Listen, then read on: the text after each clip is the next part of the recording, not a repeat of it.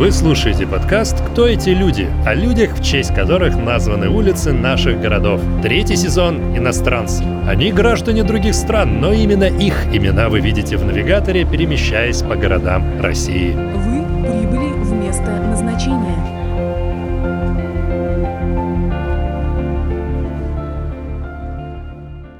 Хо Ши Мин. Вьетнамский революционер. Основатель Коммунистической партии Вьетнама. Первый президент Демократической Республики Вьетнам.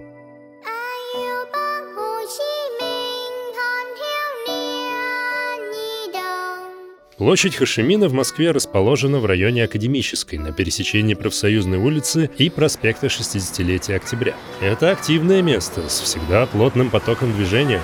На площади стоит интересный памятник революционеру. У памятника есть кличка «Летающая тарелка». Дело в том, что лицо Хошимина изображено на фоне символического солнца, похожего, ну, вы поняли, на летающую тарелку. Под солнцем фигура простого вьетнамца, который поднимается с колен. На пьедестале памятника написаны слова самого Хошимина. «Нет ничего дороже независимости и свободы». Памятник сделал известный российский скульптор Цыгаль, а установили его относительно недавно, в 1990 году. Площадь же назвали его именем в 1969. Не все любят Хашимина и его памятник. Его даже пытались отправить с площади на территорию вьетнамского посольства. Но Хашимин усидел, ну или устоял. Родился Хашимин в 1890 году на вьетнамской территории французского Индокитая. Сегодня французский Индокитай стал тремя независимыми странами – Камбоджа, Вьетнам и Лаос. Хашимин правильно произносится Хоти Мин, также известен как Лицуй, также известен как товарищ Вионг, также известен как Тхау Тин. Все это псевдонимы. Настоящих имени два. Почему два, вы спросите? При рождении мальчик получил имя Нгуэн Шинь Кунг, которое по традиции нужно было заменить на другое по достижении совершеннолетия, что он и сделал, превратившись в Нгуэн Тат Тхяна. И только в 1942 году на свет появился тот самый Хо Ши Мин, когда нашему герою было уже 52 года. Говоря о рождении Хашимина, надо сказать, что ему повезло. У него был образованный отец, имеющий постоянный доход, и семья была довольно свободных нравов. Правда, мама умерла, когда мальчику было 15 лет. По достижении 21 года Хашимин отправился в путешествие по миру, устроившись палубным матросом на торговое судно. Обосновавшись в Париже в начале 20-х годов, он устроился работать помощником фотографа и стал активным членом французской коммунистической партии. Вся Европа была охвачена революционным настроением. В России уже произошел красный переворот. Кстати, во время подписания Версальского договора Хашимин написал письмо к руководству держав с просьбой предоставить свободу народам Индокитая. Но маленького человека тогда не услышали. В 1923 году начинается российский период в жизни Хашимина. Он приезжает из Парижа в Москву по приглашению Коминтерна. Этот новый этап жизни вьетнамца оказал решающее влияние на его формирование как политического, так и государственного деятеля. С Лениным Хошимин познакомиться не успел, но дал интервью никому иному, как Осипу Мандельштаму. Очерк назывался «Нгуен Ай Куок» в гостях у комментарщика. Журнал «Огонек», декабрь 1923 года. Хашимин решил остаться в Москве на какое-то время. Поступил в Коммунистический университет трудящихся Востока, изучал вопросы партийного строительства. В общей сложности он провел в Советском Союзе в разное время 6 лет. Хорошо выучил русский язык.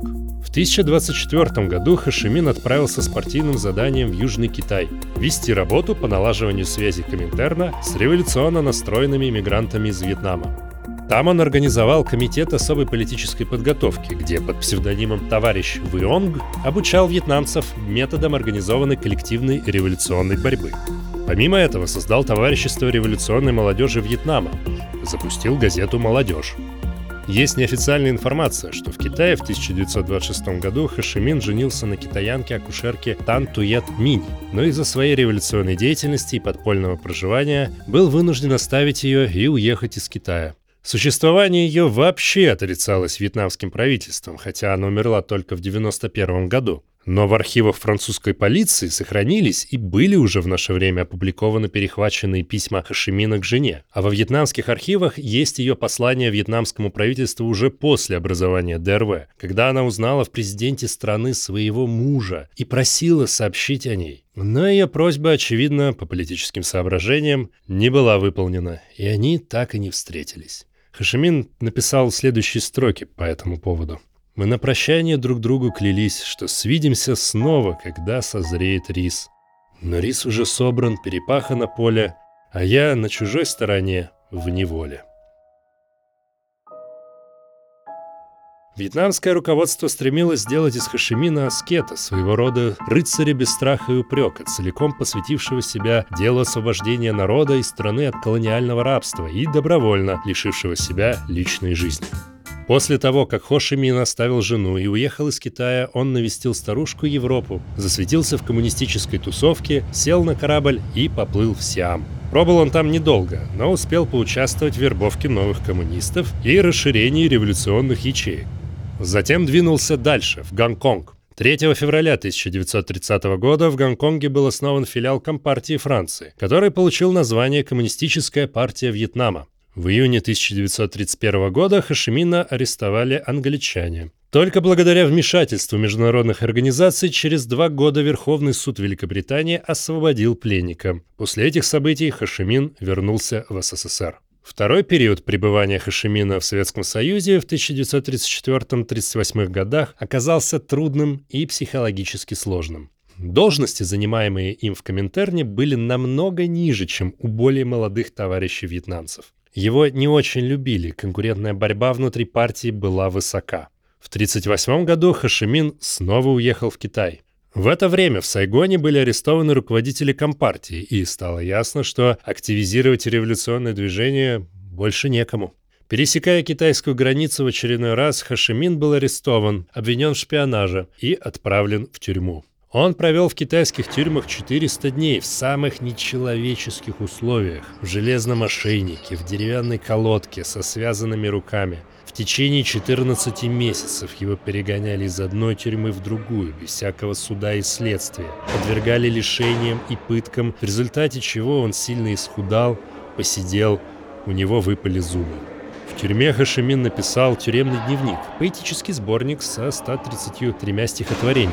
Он всю жизнь писал стихи и много читал. Тюремный дневник был написан на венгяне, древними китайскими иероглифами ханван, которые использовались в Вьетнаме до XIV века.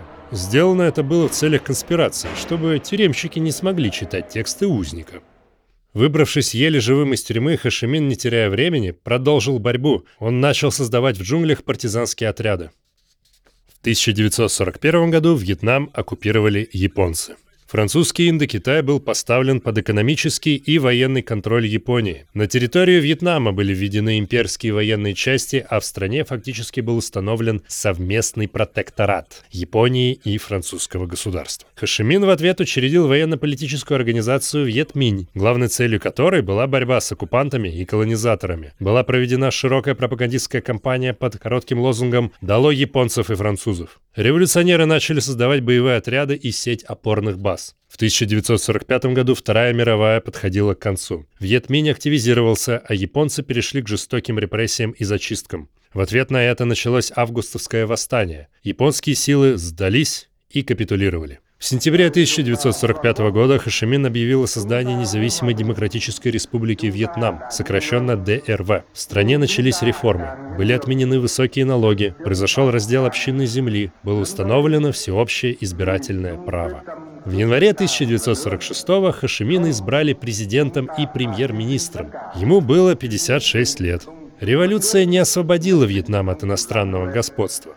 Франция не ушла, а в 1945 году ввела в страну войска, что положило начало Первой Индокитайской войне, известной во Вьетнаме как «Война сопротивления». Главной целью лидера нации стала победа над французскими колонизаторами. Хашимин немного наивно пытался заручиться поддержкой США в борьбе против французских оккупантов. Так начала зарождаться американская вьетнамская проблема. Сначала США не вмешивалась в конфликт, но потом в 50-м году на фоне проблем с Красной Кореей они решили поддержать Францию. Но, несмотря на помощь Большого брата, в мае 1954 года французы капитулировали с части территорий. По решению Женевской конференции Вьетнам оказался разделен по 17-й параллели на Северный и Южный. Северный Вьетнам переходил под контроль властей ДРВ во главе с Хашимином, став таким образом первым социалистическим государством в регионе Юго-Восточной Азии. Южный Вьетнам оставался под протекторатом Франции. В Северном Вьетнаме был установлен жесткий коммунистический режим азиатского образца с трудовыми коммунами, строгой дисциплиной и всеобщим контролем за всеми гражданами. В июле 1956 года должны были быть проведены свободные выборы в обеих частях страны с целью определения будущего политического режима и воссоединения страны. Но вскоре стало понятно, что Южный Вьетнам все больше сближается с США и не планирует соединяться с Севером. В 1960 году был создан Национальный фронт освобождения Южного Вьетнама, сокращенно НФО-ЮВ, также известный как Вьетконг по всем американским фильмам о Вьетнамской войне. Вьетконг поддерживали СССР и КНР. США такая дружба не понравилась. В 1961 году они отправили первые регулярные военные подразделения в Южный Вьетнам на помощь французам в борьбе против революционеров Юга. Джон Кеннеди не очень хотел воевать, но вроде как договориться с Хо не получилось. Тот отказывался идти на какие-либо переговоры с Южным Вьетнамом и дипломатически не признавал его. В 1964 году предполагаемый обстрел вьетнамскими катерами американского эсминца, незаконно находившегося в водах Северного Вьетнама, спровоцировал руководство США к принятию так называемой Танкинской резолюции, ставшей правовой основой для эскалации участия США во Вьетнамской войне, без формального объявления войны. Правительство Демократической Республики Вьетнам вышло из Женевских соглашений. В марте 65-го США вступило в полноценную войну во Вьетнаме. Вошли многочисленные войска, начались варварские бомбардировки с воздуха, применялось химическое оружие. В ответ в джунглях развернулось мощное партизанское движение, получившее все виды помощи с севера. С поддержкой от Советского Союза и Китая Хашимин стал на путь непримиримой борьбы, отказываясь от любых переговоров с противниками. Для США это была долгая, кровопролитная, дорогостоящая и, по итогу, бесплодная война, в которой погибло больше 60 тысяч американцев. В 75-м Сайгон пал – Вьетнамцы одержали победу. 2 июля 1976 года произошло объединение севера и юга Вьетнама в Социалистическую Республику Вьетнам. Позднее, в 1976 году, была принята новая Конституция Социалистической Республики Вьетнам, сокращенная СРВ. Сайгон был переименован Хашимин, честь уже умершего лидера. Он совсем немного не дожил до победы. Хашимин жил и умер аскетом. Последние годы жизни он провел в небольшом двухэтажном домике с очень простой обстановкой. В спальне кровать и тумбочка, в рабочем кабинете письменный стол, книжный шкаф и его пишущая машинка Бабета. Одевался он просто, носил сандалии на босу ногу, в еде был неприхотлив. В день мог обойтись одной чашкой риса. Хашимин скончался в 1969 году, предположительно от атеросклероза. Он лишь немного не дожил до своего 80-летия. Он оставил подробное завещание, в котором просил кремировать себя, поместить прах в три керамические урны и захоронить в каждой части страны – на севере, юге и в центре, где родился – но вместо этого его забальзамировали с помощью советских специалистов, а потом в течение почти шести лет эту мумию, спасая от американских бомбежек, перевозили с места на место, пряча ее то в джунглях, то в подземном саркофаге, то в пещере, выдолбленной в горе. И только с августа 1975 года Хашимин возлег в самый современный и большой в мире мавзолей на главной площади Ханоя. Несоблюдение завещания Политбюро объяснило историческими обязательствами.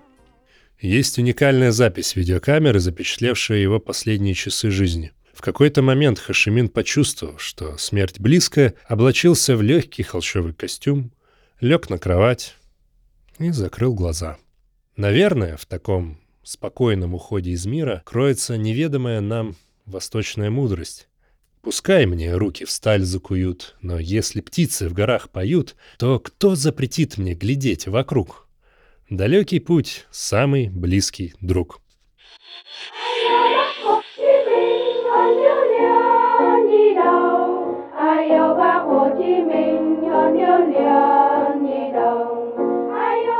Ищите нас в социальных сетях и приложениях «Скрытые лица». Слушайте бесплатно на нашем сайте hiddenfaces.ru, а также в приложениях Яндекс Музыка, подкасты от Apple и ВКонтакте.